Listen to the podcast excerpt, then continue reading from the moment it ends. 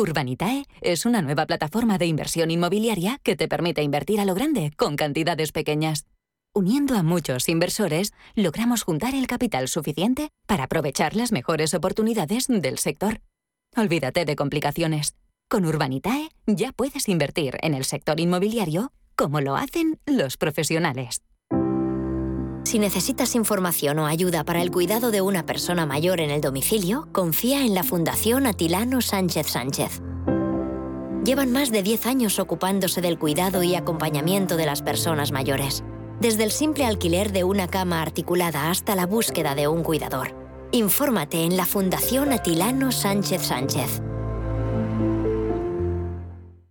Hasta que conocí Renta Garantizada, más que tener una casa para alquilar tenía una preocupación cada mes. Pero ellos encontraron el mejor inquilino, se ocupan de todas las gestiones y me garantizan el cobro de la renta cada mes, pase lo que pase. Alquila tu casa con todas las garantías. Infórmate en el 910 1095 o en rentagarantizada.es. ¿Dolores, cansancio, fatiga? Por primera vez, Silipeptan Forte Plus de Laboratorio Sanroch. Con un solo sobre al día le ofrece la acción combinada de 8 gramos de colágeno, silicio, magnesio, MSM y vitamina C. Silipeptan Forte Plus, su gran aliado para aliviar el dolor y mejorar la movilidad de sus articulaciones. De Laboratorio Sanroch, porque tú eres lo primero. Cierre de mercados es como el punto en la I un programa que deja las cosas en su sitio. Hola, te habla Javier García Viviani. A las 4 de la tarde comenzamos cierre de mercados en Radio Intereconomía. La mejor manera de estar informado de la actualidad económica. Di que nos escuchas. Radio Intereconomía, la radio de las empresas.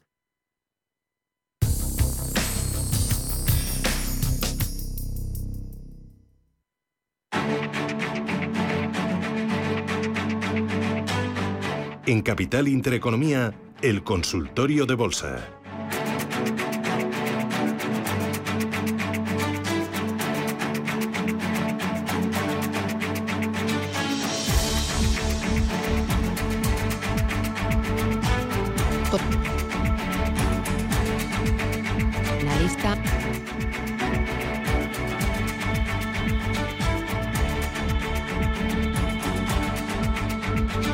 Seguimos con nuestro consultorio de bolsa, 19 minutos de la mañana, ahora menos en Canarias, 915331851, Eduardo, eh, teníamos pendiente, a ver, que tengo por aquí la consulta para recordarla lo que nos decía este oyente. Eh, eléctricas, bancos y aseguradoras, quiero entrar, eh, las mejores eh, de cada una de ellas. Sí.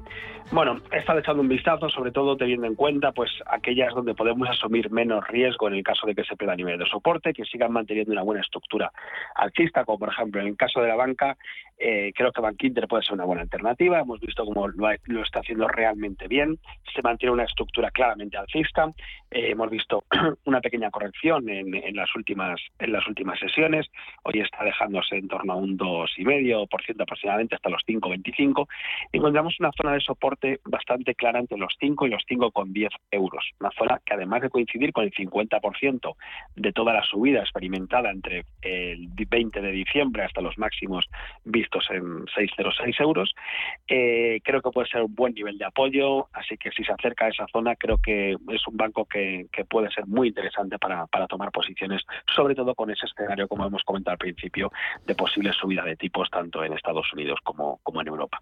Banco En el eléctrica caso de, o Sí, aseguradora. lo que en el caso de eléctricas, bueno, vemos como eh, estaba echando un vistazo a a Iberdrola, el comportamiento que están teniendo en los últimos meses es muy, muy, muy similar. Eh, quizá me quedaría con Iberdrola por el hecho de la proximidad eh, de un soporte bastante importante, como es un hueco alcista que dejó el pasado 7 de octubre del 2021, entre los 8,99 y los 8,71 euros, y creo que ese es el nivel clave que debemos vigilar. Eh, ahora mismo está acercándose a, esa zona, si pierde la zona de los 8,71, obviamente habría que deshacer posiciones, ya que eh, la situación, el escenario a medio plazo pasaría a ser bajista y el siguiente objetivo de caída ya podría estar incluso en torno a los a los 7,60 euros. Así que de momento me quedaría con Iberdrola, pero sobre todo eso, porque tiene muy cerquita ese soporte y en el caso de perderlo podríamos ejecutar el, el stop loss.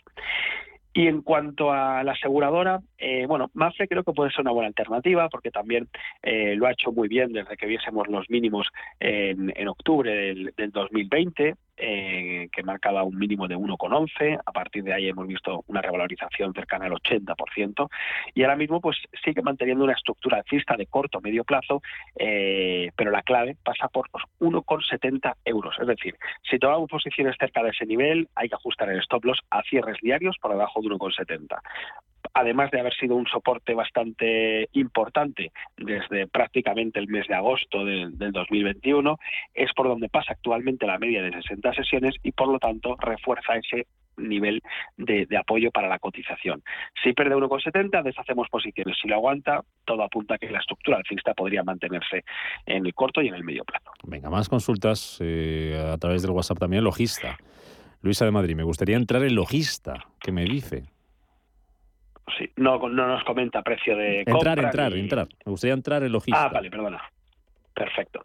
Bueno, en el caso de, logista, estamos viendo como ya en, las últimas sesiones había perdido niveles de, de, referencia, como era la media de 200 sesiones, que pasaba por los 16,97, 17 euros.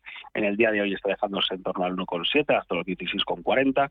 Y vemos cómo, de momento, como he comentado, ha perdido las medias de 60 y 200, así que para tomar posiciones de momento esperaría. ¿Hasta cuándo? El primer nivel de soporte relevante no lo encontramos hasta la zona de los 15,80 euros. Además, eh, es preocupante el alto volumen que hemos visto en las últimas sesiones con las, con las caídas, un pequeño hueco bajista que ha dejado en, en torno a los 17,40 euros, así que de momento me mantendría al margen eh, de, la, de la compañía y si se acerca a esa zona de los 15,80 o 15,50 euros, que son los mínimos que vimos en, en diciembre del 2021, se podrían tomar posiciones, pero igual, siempre ajustando el stop loss en cierres por debajo de los 15,34 euros, que son un soporte importantísimo a medio plazo. Venga, más cositas. 915331851, WhatsApp 609224716. Ve oportunidad en red eléctrica o solaria de cara a que presente resultados. ¿Cuáles serían sus soportes? Red eléctrica y solaria. Vale. Bueno, con respecto a, red eléctrica, bueno, ya estamos viendo, por ejemplo, en el día de hoy, que realmente con todas las noticias que están aconteciendo, los resultados han pasado a un, segundo plano. En el caso de red eléctrica, además, vemos cómo ha experimentado una caída, bueno, pues bastante considerable desde que viese los máximos eh, a principios de año en el entorno de los 19 euros y al igual que hemos comentado con casos anteriores, se han perdido referencias tan importantes como la media de 60 y la de 200 sesiones. El soporte más cercano y más importante lo encontramos en niveles de 15,30, 15,40 euros, que fueron los mínimos que, vimos en julio del, del, 2021 y que ya sirvió de apoyo en ese, en ese momento y veremos si, si se acerca y vuelve a aguantar dicha zona. Es cierto que estamos viendo eh, como eh, algunos de los indicadores técnicos nos muestran ya cierta sobreventa, lo cual podría dar lugar a un rebote en el corto plazo, pero insisto, de momento eh, ha perdido el nivel de, referencia y mientras no recupere la zona de los 17,08 a corto plazo y los 17,95 a medio plazo, la estructura sigue bajista y por lo tanto esperaría para tomar posiciones a ver si se acerca a los niveles que hemos comentado de soporte y, y consigue aguantarlos. Y en el caso de... Mm, Solaria... ¿Cuál era la otra? Red eléctrica Solaria. Ah, sí. En el caso de Solaria, vemos cómo se mantenía en un canal prácticamente lateral en los últimos meses. Eh, bueno, en el día de hoy está cayendo en torno a un 2%. Y el nivel de soporte más importante a, corto plazo eh, se situaría, vamos a ver, aquí estaría, en la zona de los 10,28 euros. Este es un nivel importantísimo porque ya sirvió de resistencia en enero del 2020, posteriormente en abril del 2020, le costó superarlo y una vez superado ahora se, se, se ha transformado en un soporte a tener en cuenta. Eh, el último nivel que ha perdido relevante ha sido la zona de los 13,66 euros y eso es lo que da lugar a un nuevo tramo bajista en el que está inmerso ahora mismo y que le podría llevar a esa zona de los 10 euros, eh, 10 euros, 10,20 que, que he comentado. Así que sin duda estaría al margen de, esta compañía. Mineras de oro. ¿Compramos ahora mineras de oro? Barry Gold, Harmony Gold, dos ejemplos que nos pone este oyente. ¿Te gustan?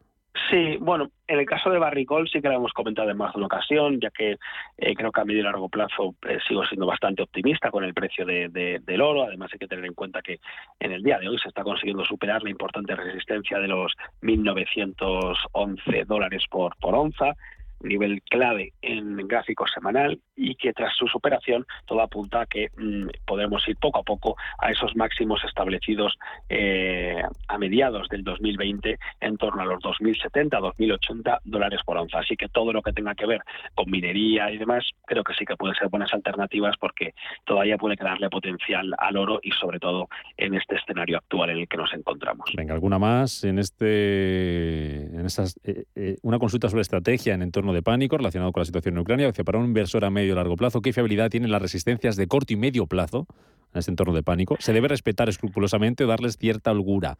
Y en este sentido, ¿qué hago con Gamesa y Solaria? Estoy dentro desde hace mucho y con bastantes ganancias. Bueno, eh, con respecto a la primera pregunta, eh, como hemos comentado al principio, a la hora de si somos más o menos exigentes con, respecto al, al stop loss, eh, a los niveles de soporte y de resistencia, creo que lo más importante de todo es que estemos convencidos de que la compañía en la que estamos es, es buena. Es decir, yo soy bastante partidario de que creo que es muy importante tanto el análisis técnico como el análisis fundamental. El análisis fundamental para saber en qué tipo de compañías nos metemos, el nivel de deuda que tiene, cómo le puede afectar una subida de tipos, y luego el análisis técnico para determinar el momento en el que entramos y el momento en el que salimos. Pero creo que la tranquilidad te la da el saber que estás en una buena compañía. Eso es lo que te hace, bueno, pues que igual puedas no ser tan exigente a la hora de colocar un stop loss muy, muy ceñido y no estés preocupado de si la valoración a las que has comprado es cara o es barata. Eh, con respecto a, Gamesa y los títulos que... ¿El qué, perdona? Gamesa y Solaria, sí, sí, lo que decías. Sí, bueno, Solaria es la que, la que acabamos de, de comentar. Eh, que de momento me mantendría al margen porque ha perdido ese importante soporte de la zona de los 13,40, 13,50 euros. Y como he comentado anteriormente, el soporte clave pasa por los 10,15, 10,20 a medio y largo plazo. Así que de momento, entre los niveles actuales y la zona de los 10,20 no hay ningún nivel de soporte relevante y por lo tanto esperaría a la hora de tomar posiciones en, la compañía. Y en el caso de, de Gamesa, hemos visto como también está inmerso en una tendencia claramente bajista. Eh, comenzaría ya allá por eh, enero del 2021, donde alcanzó los 42 por título, y si nos fijamos en el gráfico, está haciendo claramente un, canal bajista. La parte alta eh, está pasa por actualmente por la zona de los 21,25 euros y la parte baja en torno a los 15 euros. De momento es cierto que empezamos a ver ciertos eh, síntomas de posible rebote. Veremos si se trata simplemente de un rebote técnico, ya que observamos divergencias alcistas tanto en el MAC como en el RSI y además este último tramo bajista está viniendo con un volumen decreciente. Así que no descarto para nada que en el corto plazo veamos eh, un rebote desde los niveles actuales, pero de momento, desgraciadamente, la estructura sigue siendo bajista en tanto en cuanto no se recuperen niveles importantes de resistencia, como por ejemplo la zona de los 19,29 euros, que es por donde pasa la media de, de 60 sesiones estamos fuera de tiempo por contestarle a Luis de Madrid, que nos pregunta por tres valores. Solamente uno te planteo. Inditex. Saber si ves punto de entrada en Inditex. Bueno, con respecto a Inditex, eh, vemos que hoy se está dejando un 3%, está en 23,80 euros. Y también es uno de los casos donde vemos que viene de una tendencia bajista de corto plazo tras alcanzar los máximos de los 32,40 euros. Y eh, ha perdido niveles de soporte, ha perdido las medias, así que en este caso igual eh, esperaría para tomar posiciones. Los niveles de entrada, bueno, el primer nivel de soporte lo encontramos en el entorno de los 22,80 euros, 23 euros. Ahí tenemos un hueco alcista sin cerrar del pasado 9 de, noviembre del 2020 que podría servir de apoyo y en el caso de perderlo ya nos iríamos a niveles de 20,70, 21 euros. Así que vamos a ver hasta dónde llega esta corrección, pero el nivel de soporte más cercano lo situamos en los 22,80, 22,90 euros para tomar posiciones con más garantías de éxito. Que no nos pase nada. Eduardo Bicho, analista independiente. Gracias y hasta la próxima. Que vaya bien el día. Muchísimas gracias a vosotros e igualmente. Un abrazo.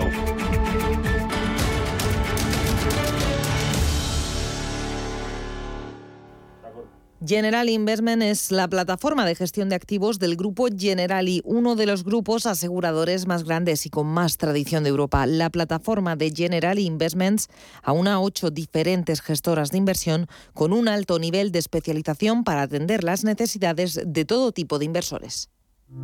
¿Conoce las oportunidades que ofrece el sector salud para invertir? En Bellevue, gestora suiza especializada en este sector, contamos con una amplia gama de fondos con la que puede participar en el crecimiento del sector, invirtiendo en todas sus áreas. Aportamos valor y diversificación a su inversión con fondos en biotecnología, salud digital y tecnología médica. Bellevue, primera gestora europea en sector salud.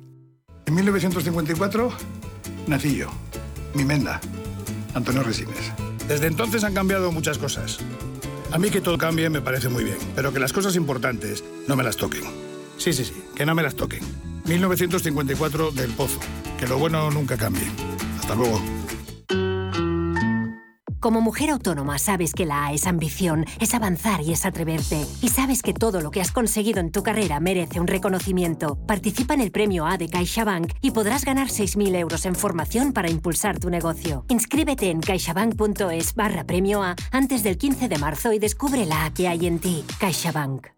Este año, con motivo del 39 aniversario del Estatuto de Autonomía, descubre las Cortes de Castilla y León desde casa. Disfruta de una visita virtual al hemiciclo, desde tu ordenador o móvil, con el máximo detalle, en compañía de tus familiares o amigos, a la hora que quieras y desde donde quieras. Visita www.ccyl.es y descubre cómo. Cortes, de, Castilla, y León.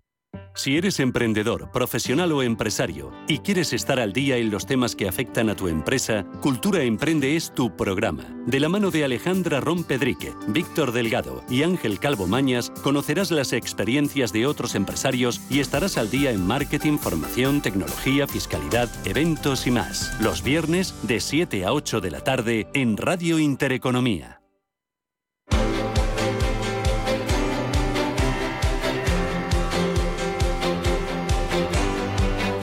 El foro de la inversión.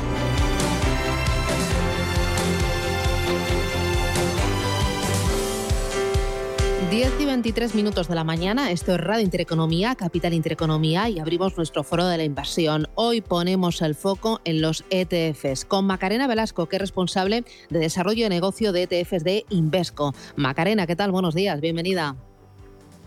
Buenos días. Macarena, hola, ¿qué tal? Buenos días. Buenos días, ¿me escucháis? Sí, un poquito más alto, si nos puedes hablar, mejor. Menudo día nos ha pillado, ¿eh? eh la tormenta perfecta, caídas abultadas, incremento de la incertidumbre. No sabemos con qué intensidad, eh, con cuánta duración se va a prolongar esto. Eh, entiendo que habrá mucho dinero que acuda a, los ETFs, ¿no? Como un producto mucho más sencillo, mucho más barato en comisiones y al mismo tiempo mucho más ágil para reaccionar. Eh, es cierto que los ETFs al final son una herramienta, pues eh, es una herramienta que te proporciona una beta al mercado, es una herramienta transparente, es flexible, como tú dices, es una herramienta quizá un poco más ágil para reaccionar.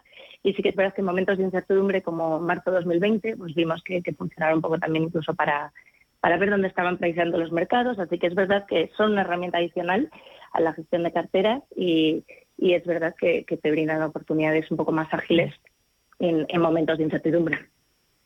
En marzo de 2020 ya visteis cuando el gran confinamiento que eh, había entrada de dinero en los ETFs en detrimento de la gestión activa o que ese dinero sí que acudía a este, a este tipo de vehículo? Bueno, lo que vimos es que los ETFs demostraron ser muy líquidos, sobre todo en los ETFs de renta fija. Como decíamos, se usaron como marcador de precio en un mercado donde era muy difícil eh, conocer el, precio de los bonos, por ejemplo, en aquellos días. Entonces, no es que sea una herramienta mejor que, los fondos de gestión activa, simplemente que es que mostrar una liquidez en momentos de incertidumbre un poco mejor y eso es lo que les hace atractivos en estos momentos complicados como el que estamos viviendo hoy. Y en un momento complicado como este, los ETFs de materias primas y más de oro pueden ser eh, objeto de refugio porque estáis viendo también eh, entrada de capital. Eh, ¿Cómo veis este, este tipo de vehículos sobre este activo? Bueno, desde principios de año nos viene un poco avisando el mercado de estas tensiones en Ucrania, eh, con Ucrania y Rusia. Entonces sí que llevamos viendo ya desde, desde principios de año entradas en nuestro EPC de oro. Al final es, es, es una herramienta, es un instrumento que funciona muy bien en periodos de, incertidumbre, se considera en muchas ocasiones un, un, activo refugio y también en un momento en el que elementos de renta fija, que también podrían considerarse como activos refugio, como pueden ser los, los los bonos de gobierno americano, eh, está en un momento un poco más complicado también por esa perspectiva de subidas de tipos de la FED, pues sí, pensamos que el oro es interesante, estamos viendo estos flujos y en concreto materias primas, eh, baskets, digamos cestas de materias primas más genéricas, no solo oro, también pueden tener eh, también pueden tener sentido en un momento en el que las tensiones entre Rusia y Ucrania ¿vale? van a producir seguramente un incremento de, la tensión entre la oferta y la demanda de, este, de este tipo de productos y también veamos más, interés en, en utilizar materias primas como coberturas de inflación.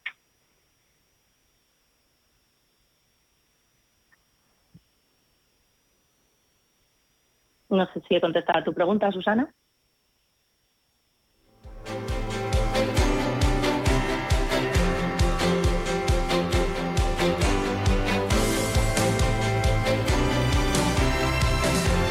10 y 28 minutos, tenemos eh, problemas para retomar a Susana Criado. Macarena, responsable de desarrollo de negocios de ETFs de Invesco, decías.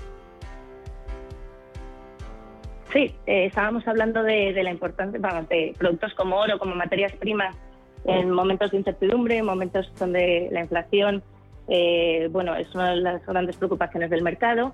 Entonces, efectivamente, hemos visto flujos hacia, hacia el ETC de oro que propone Invesco Hemos visto flujos hacia materias primas, un poco como coberturas ante la inflación y como bueno una búsqueda de ese activo refugio, en el caso del oro, en momentos de incertidumbre. Claro, y en este caso, eh, desde luego que una de las tendencias en ETFs, eh, por ejemplo, en estos tiempos de, volatilidad, Macarena, no sé, ¿qué clase de activos eh, o regiones o temáticas serían más interesantes desde el punto de vista de la demanda de los inversores? Bueno, es verdad que estos momentos de, volatilidad, es decir, en concreto estos momentos de incertidumbre por, los que estamos pasando en este momento históricamente, eh, son, momentos que han durado poco, ¿vale? Entonces no hay que tomar decisiones demasiado precipitadas en momentos de muchísima volatilidad, pero es verdad que podríamos refugiarnos en instrumentos por ejemplo, como el oro, como el que estábamos viendo ahora, que suele funcionar bien en este tipo de situaciones, en, bonos de gobierno, en este caso por los altos eh, datos de inflación que estamos viendo, quizá tendría más sentido en bonos de gobierno ligados a la inflación, ¿vale? Y, en sectores un poco eh, como puede ser el sector de las materias de las materias eh, primas, ¿vale? Que también nos puede ayudar a contrarrestar estas tensiones. Bueno, eh, sin ir más lejos, hoy, bueno, en este caso las materias primas están repuntando fuertemente. Cada vez que hay un rebrote, un repunte de estas tensiones, hoy ni que decir tiene lo que está subiendo el precio del petróleo, pero incluso activos refugio como el oro, pues hoy sube más de un 2%. Estamos hablando de una onza de oro en 1.947 dólares la unidad. Macarena, eh, claro, eh, veis oportunidades en renta variable. No sé si podríais dar un par de opciones, un par de nombres para, para sacarle partido a la volatilidad. Bueno, nosotros lo que vemos es, como te decía, el conflicto seguramente eh, no va a ser eh, algo que se va a perpetuar mm, de manera, eh, es decir, en el tiempo, de manera demasiado duradera. Es decir, esperamos que sea un conflicto que puedan atajar relativamente rápido los gobernantes políticos.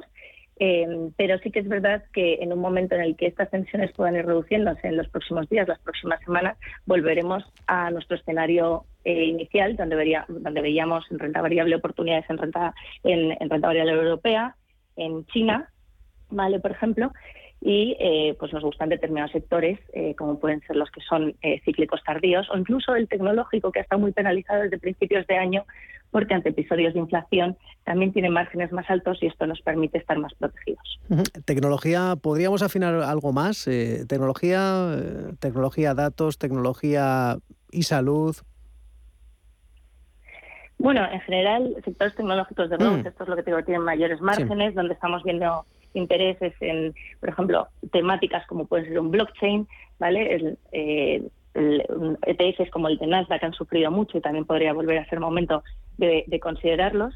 Entonces es más tecnología en términos genéricos como sector que puede ayudar a amortiguar un poco eh, los datos de inflación que estamos, que estamos viviendo. Pues eh, Macarena Velasco, responsable de desarrollo de negocio de ETFs eh, de Invesco. Ahí están esos apuntes, esas ideas para tratar de, de paliar de, con, esta, con esta volatilidad extrema en este 2022 en el que ya no falta casi casi de nada en esta operación militar de Rusia en el territorio ucraniano. Macarena Velasco, Invesco, gracias. Muchas gracias.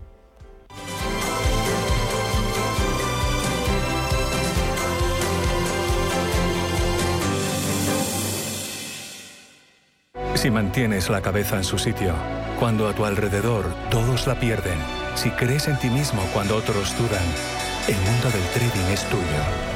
Trading 24 horas, un sinfín de oportunidades. Cuando ves la oportunidad, IG. Todas las operaciones conllevan riesgo. 76% de las cuentas de inversores minoristas pierden dinero en la negociación de CFD con este proveedor. Debe considerar si comprende el funcionamiento de los CFD y si puede permitirse asumir un riesgo elevado de perder su dinero. ¿Sabes que está a punto de aterrizar en Torrejón de Ardoz? Llega el lujo a tus pies. Llega Cinesa Lux Oasis. Descubre un sonido y una imagen espectaculares. Butacas king size reclinables y la mejor oferta gastronómica. Disfruta de las últimas películas en el nuevo Cinesa Lux Oasis de Torrejón de Ardoz. En Cinesa, we make movies better. ¿Te interesa la bolsa? Compra y vende acciones o ETFs con 0 euros de comisión hasta 100.000 euros al mes con XTB. Vente al broker mejor valorado por sus más de 400.000 clientes según Investment Trends y al mejor broker para operar según Rankia. XTB.es. Riesgo 6 de 6. Este número es indicativo del riesgo del producto, siendo 1 indicativo del menor riesgo y 6 del mayor riesgo. ¿Necesitas información para tomar las mejores decisiones económicas? El Economista te ayuda con una oferta especial de suscripción. Por tan solo 29,99 euros al año recibirás en tu email la versión completa del periódico El Economista, además de acceso a sus revistas digitales y boletines informativos. Entra en eleconomista.es e infórmate. Los viernes a las 10 de la noche tienes una cita con otro gato, el gato gourmet. Andrés Sánchez Magro presenta una guía semanal gastronómica, enológica, de restaurantes, literaria, musical, con todos aquellos ingredientes necesarios para cocinar la buena vida. El gato gourmet, los viernes a las 10 de la noche aquí, en Radio Intereconomía.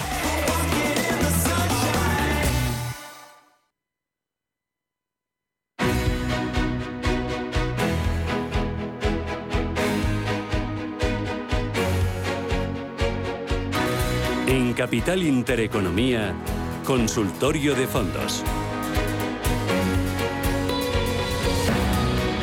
Abrimos nuestra ventanita para hablar de fondos de inversión y para que ustedes eh, nos eh, hagan llegar sus consultas, sus preguntas en un día complicadito, ¿eh? Una mañana complicada para, para las bolsas, para los mercados, para prácticamente todos los activos. 91533 1851, 91533 1851, el WhatsApp 609 224 716, 91533 1851. 609-224-716. Consultorio de fondos, soy con Félix González, socio director general de Capital y Familiar EAFI. ¿Qué tal, Félix? Bienvenido, muy buenos días. Buenos días, muchas gracias. ¿Cómo estáis? Bueno, pues relativamente bien, ¿no?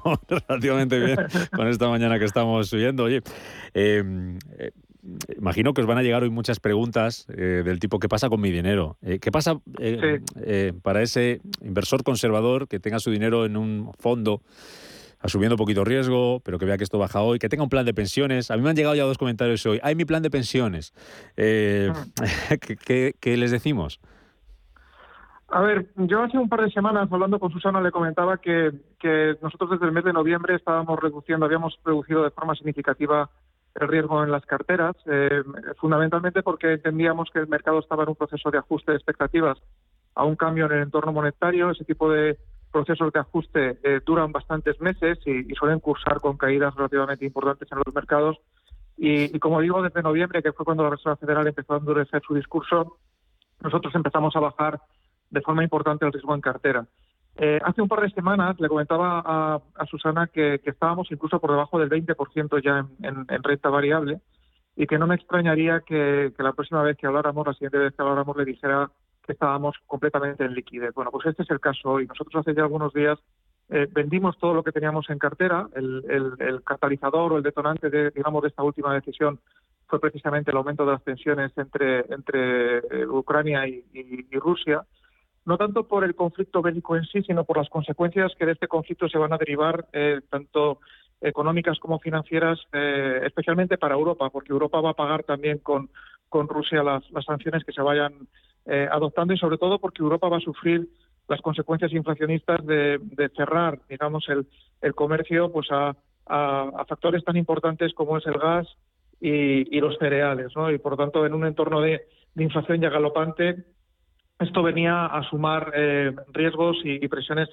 adicionales para una economía europea que, de hecho no, está tan fuerte ya, o, sea, o, había empezado otra vez a, debilitarse tras el impulso inicial de, salida de la, de la, de la pandemia. Por tanto, nosotros ahora estamos eh, fuera completamente de mercado de todo. O sea, no tenemos ni renta fija ni renta variable, tenemos todas las carteras en liquidez en estos momentos. Y nuestra idea es, es esperar a que, a que el mercado haga una base donde sea. Es posible que veamos todavía caídas adicionales relativamente importantes durante los próximos días o incluso quizás semanas. Y cuando el mercado haga una base que, entendamos que es una base sólida y, vuelva a girar al alza, pues, pues tendremos todo, todo un mundo por delante y todo el tiempo del mundo para, para volver a cargar posiciones en, cartera. Yo creo que ahora es un momento para ser extremadamente prudente. No, no, yo no aconsejo en estos momentos eh, lo que está haciendo algunas personas, que es, que es ir a cazar el, el, el fondo, el, el mínimo de la corrección, porque yo todavía no creo que hayamos visto el mínimo de la corrección, o al menos el mercado no nos está diciendo que hayamos visto el mínimo. Y hay que preservar el capital, y no hablo solo del capital financiero, hay que, hay que preservar también el capital mental, el psicológico, el que nos ayuda a aguantar a, medio y largo plazo en, el mercado. Y ese se, se gasta muy rápidamente, ¿no? sobre todo en sesiones como estas y las que puedan venir todavía en los próximos días. Por lo tanto, prudencia y, y, esperar, que, el mercado es una carrera de fondo, no es una carrera de velocidad. Hay, mm. que, hay que ir con calma. Nos quedamos con ese consejo. Vamos a seguir con las eh, consultas, Félix, que están llegando ya por aquí las, las primeras. Eh, saludo a Héctor Chamizo, periodista especializado en la industria de, de, fondos de inversión. Héctor, ¿qué tal? Muy buenos días, ¿cómo estás? ¿Qué tal, Rubén? Buenos días, ¿cómo estás? Muy bien. Oye, podías empezar en el canal de YouTube eh, ya y terminar eh, cuando te canses y te acuestes, porque el día da para hablar mucho y, muchísimo y, acercarle las, los mejores consejos y opiniones, como, como estás haciendo, que eres un crack en ese canal, Héctor Chamizo Markets, ¿no? En, YouTube y en Twitch también, ¿no? En Twitch, sí, en, Twitch en Héctor Chamizo, quien quiera me puede buscar por ahí. Precisamente eh, ayer eh, hicimos un, ayer no, perdón, antes de ayer hicimos un especial de la guerra de Ucrania y Rusia y las posibilidades que había y fíjate cómo hemos amanecido. Te, hoy, te toca actualizarlo hoy, te, toca actualizarlo hoy, te toca hoy hacerle segundo capítulo. Exactamente, porque madre mía, cómo tenemos el día, me despertar con las alarmas, me imagino que, que tú mm, prácticamente igual. Sí, sí. Y, la verdad es bueno, ya, lo contaba antes, ya, ya, lo contaba antes, nos hemos despertado buscando cómo terminó la LED y qué pasó con Casado y nos hemos encontrado con la guerra de Rusia. Así que ese ha sido nuestro amanecer hoy. Una barbaridad y parece que quizá el resto de noticias y de no la búsqueda de oportunidades de inversión que, están en las que se están centrando las gestoras y ahora pues estamos con, con toda esta actualidad, pero vaya, que, que, que luego por el otro lado mm, los inversores también se están preguntando dónde, dónde se pueden ir, ¿no? y, es, y, es, lo complicado. ¿Tienes algo previsto para hoy en ese programa Let's Talk en, en tu canal de YouTube? ¿O qué es lo que... Pues hoy, hoy hacemos educación financiera y vamos a hablar de volatilidad y además de ir al pelo, ¿no? Con, todo esto y vamos a hablar qué es la volatilidad, cómo combatirla y, y en, en, eso, en eso vamos a centrarnos. También seguramente pues toque hablar de, de, todo esto de Rusia y Ucrania y precisamente pues ligándolo a esa parte de la actualidad. Así que nada, que, que la gente que lo escuche no se lo pierda en Héctor Chamizo en, mi canal de Twitch. Eh, por, contar también un tema de actualidad que, puede pasar, em, Héctor, em, debatíamos eh, a las 8 eh, cómo puede afectar esta tensión, esta guerra ya entre Rusia y Ucrania, este conflicto armado al crecimiento económico, a los mercados, cómo puede afectar también a la actuación de los bancos centrales y va a provocar em, decíamos eso de sorber o soplar, ¿no? ¿Por dónde van a actuar los bancos centrales? Si, si este conflicto dura en el tiempo y termina afectando al crecimiento económico. Vamos a ver qué pasa con los paquetes de estímulo que ya han anunciado que se van a reducir. Y vamos a ver qué pasa si esto aumenta la inflación, como estamos viendo, el impacto en, las materias primas, y eso hace aumentar el coste de la energía y aumentar los precios, aumentar la inflación. ¿Qué pasa con los tipos de interés? Todo apunta a una subida de tipos, vamos a ver si es más o menos agresiva. Esa subida de tipos puede ser positiva, por ejemplo, para los bonos emergentes, nos contabas, ¿no?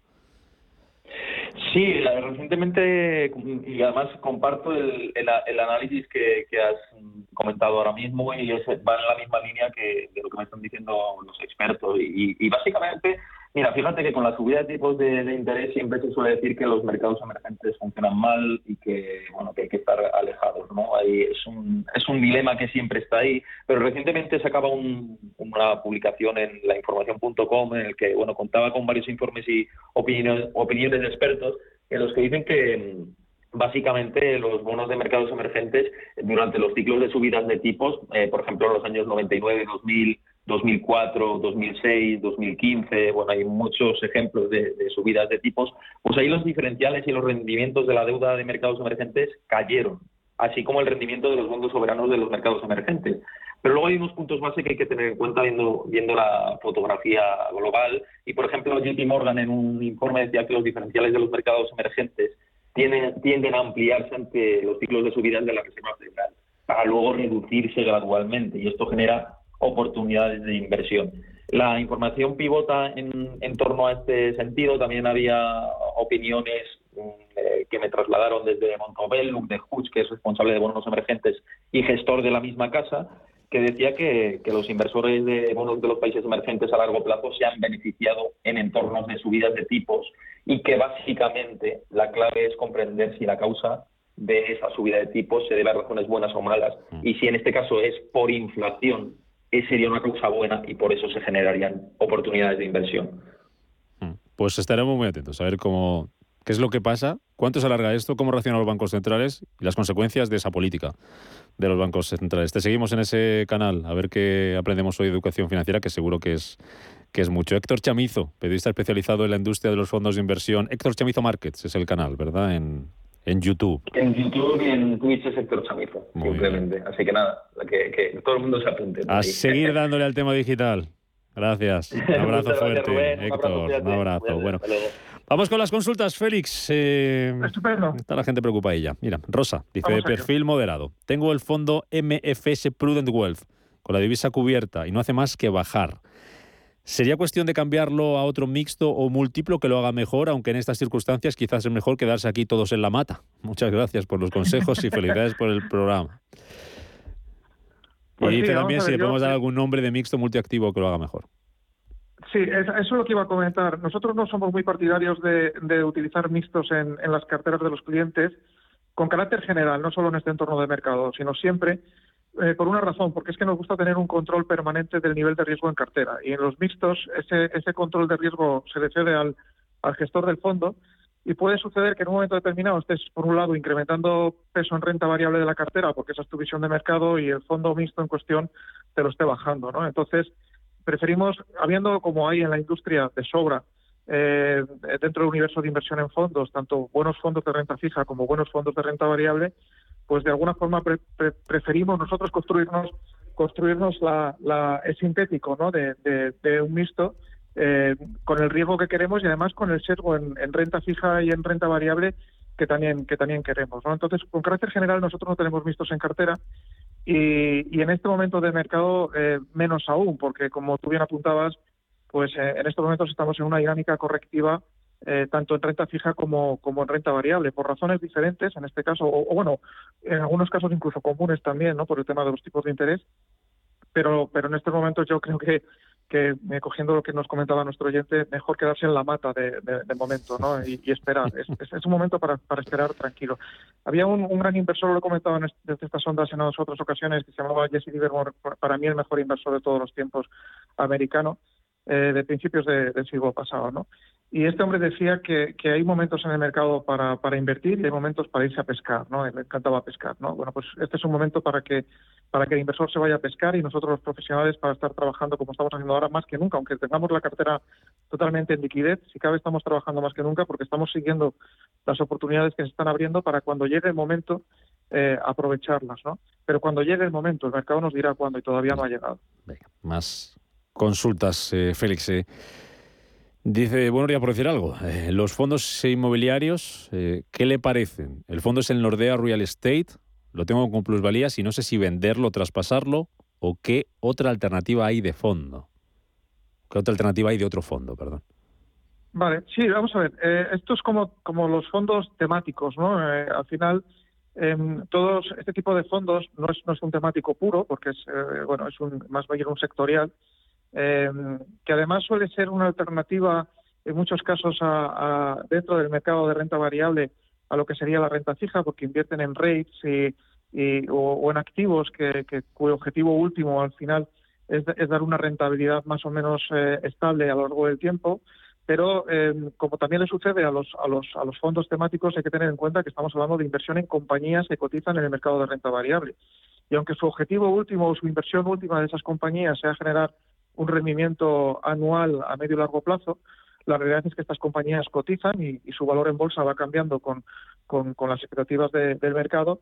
Y en la medida en que estamos ahora mismo en un mercado bajista, eh, ya veremos si solo es una corrección bajista o si estamos entrando en un, en un mercado bajista cíclico, o sea, un bear market, eso lo, iremos viendo en las próximas semanas, pero en la medida en que estamos hoy por hoy en un mercado bajista, va a ser difícil que ningún sector se, se, se pueda sustraer a estas caídas en las cotizaciones. ¿no?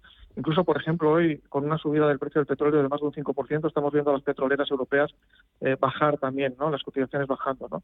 Por lo tanto, em, yo insisto, no quiero ser pesado, pero, pero ahora, es un momento para extremar la prudencia en las carteras. no digo que que todo el mundo deba irse al 100% en liquidez como hemos hecho nosotros. Nosotros conocemos a nuestros clientes y sabemos cuál es el riesgo que, queremos asumir con ellos. Cada uno debe conocer cuál es, cuál es su riesgo. El mercado abre además todos los días. Hace la semana pasada tenía reuniones con nuestros clientes y les decía, precisamente cuando estábamos bajando a liquidez, les decía, si nosotros estamos todo el día delante de la pantalla, si cuando haya que subir, ya ver lo que tratamos en comprar, ¿no? Y es, es mejor en este entorno de mercado ver, ver los toros, digamos, desde la barrera, seguir los valores que te gustan y las, los mercados que te gustan eh, como si estuvieras invertido en ellos, pero sin sufrir eh, el, coste de las, de las caídas que, que, en estos días estamos, estamos viendo. ¿no? Pues, por lo mismo yo le diría a nuestro oyente, si, si su peso, en, su, su riesgo en cartera es en estos momentos demasiado elevado, bájelo, y si hay que bajar a través de este fondo, bájelo y espere el momento de volver a tomar posiciones cuando el mercado se tranquilice. Más consultas. 915331851, WhatsApp 609224716. Baldomero dice, si le puedes analizar los siguientes fondos para entrar. BlackRock World Financials, M&G Global List Infrastructure y el Robeco BP US Premium Equities. Vale, los tres son tres buenos fondos eh, y los tres me gustan. Eh, y además, de hecho, por ejemplo, financieras e infraestructura. Infraestructura ha aguantado bastante bien en las últimas semanas eh, las caídas del mercado. Las financieras en un entorno de subida de tipos, especialmente las, eh, las americanas, más que las europeas, porque el ciclo de subida de tipos va a ser más claro en, Estados Unidos que en, que en Europa. También podrían hacerlo bien en, en el medio y largo plazo.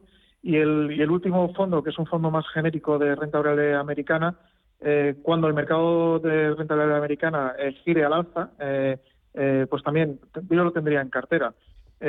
vuelvo a insistir, en este momento no tendría ninguno de los tres por, coyuntura, por, posición táctica, digamos, pero los tres fondos que comenta nuestro oyente son tres fondos buenos y que yo mantendría en cartera a medio y largo plazo, cuando, o tendría en cartera a medio y largo plazo cuando, cuando esta situación de mercado que estamos atravesando actualmente se, se serene.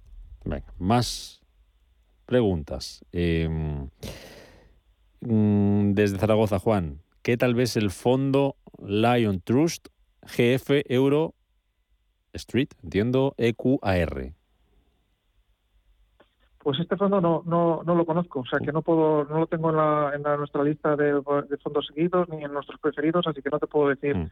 Eh, nada al respecto, lo miraré y si acaso comentamos en la próxima ocasión, pero no, puedo decirte nada al respecto, no lo conozco. Vamos a por otra. Carlos de Madrid dice, para la parte conservadora de la cartera es mejor entrar en fondos de retorno absoluto o market neutral y qué nombre nos podría comentar. Sí, vamos a ver. hoy en día, eh, no siempre, pero no hoy, hoy porque ha habido momentos en los últimos años en los que hemos tenido oportunidades eh, históricas de comprar renta fija, ¿no? Y, y, de ganar dinero ahí en renta fija, ¿no? Que es quizás el activo más más propicio para, para, una, para la parte más conservadora de la cartera. Hoy en día no es el caso, desde hace ya mm, algunos trimestres no es, no es, el momento de estar en, renta fija porque estamos en ese proceso de corrección al alza de los tipos de interés y las cotizaciones de la renta fija, como nuestros oyentes seguramente saben ya, eh, evolucionan en sentido inverso a, la subida de los tipos. Es decir, cuando los tipos suben, la renta fija cae en precio. Eh, entonces decía, perdón, que hoy en día no es no es el momento de estar en, renta fija y, sí que para la parte conservadora de las carteras eh, se podría sustituir esa renta fija por fondos de retorno absoluto, que, en, un entorno, digamos, de, mercado razonablemente tranquilo lo, deberían hacer mejor, claramente mejor que la renta fija eh, actualmente. Lo que sucede es que lo que estamos viendo desde principios de este año es que los fondos de retorno absoluto en general tampoco lo están haciendo lo están haciendo bien en, esta caída del mercado. ¿no? Mm, esta tiene una explicación y es que a los gestores les cuesta mucho ponerse cortos, es decir, ponerse vendidos porque mm, malo está eh, perder dinero cuando el dinero cuando el mercado cae, pero perder dinero cuando el mercado sube es, es, mucho más duro y mucho más difícil de explicar a los mercados. ¿no? Es decir, si se ponen cortos y el mercado gira al alza, eh, perderían perderían dinero. Y estamos viendo que en general los fondos de, de retorno absoluto que a nosotros nos gustan, pues no han, no han comenzado el año bien.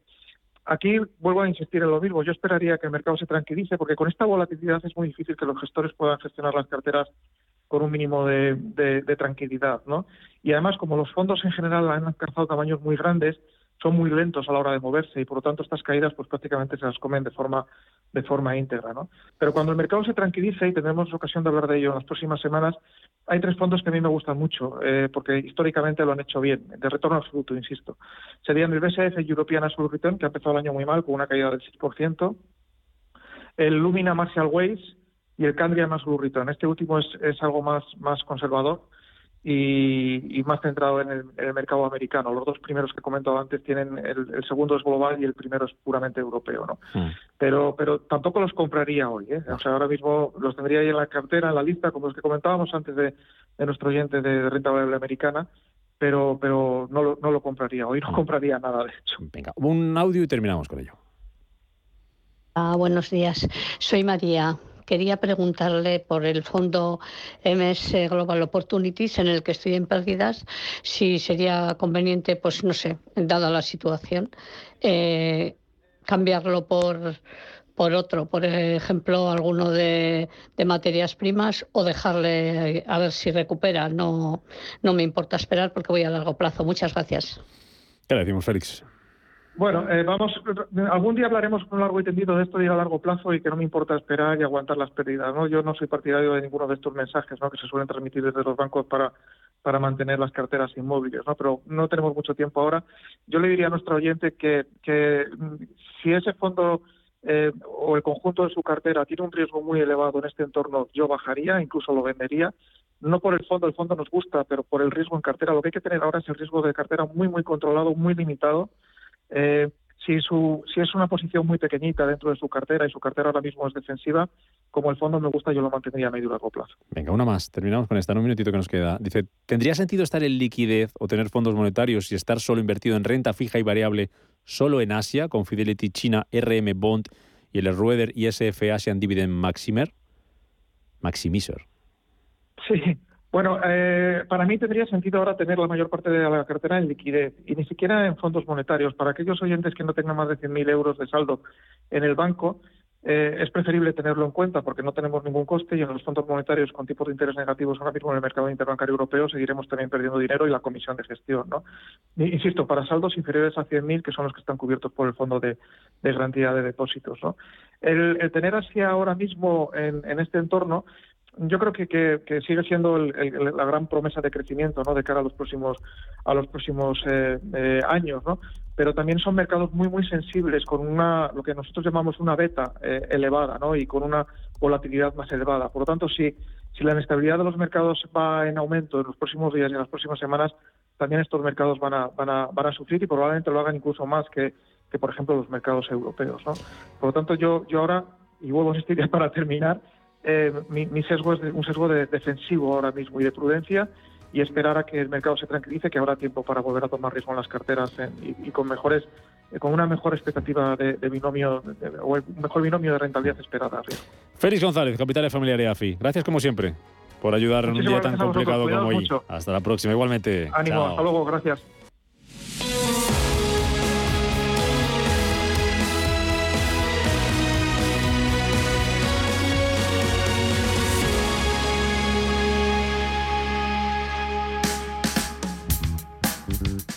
¿Te acuerdas del calorazo que pasamos el verano pasado?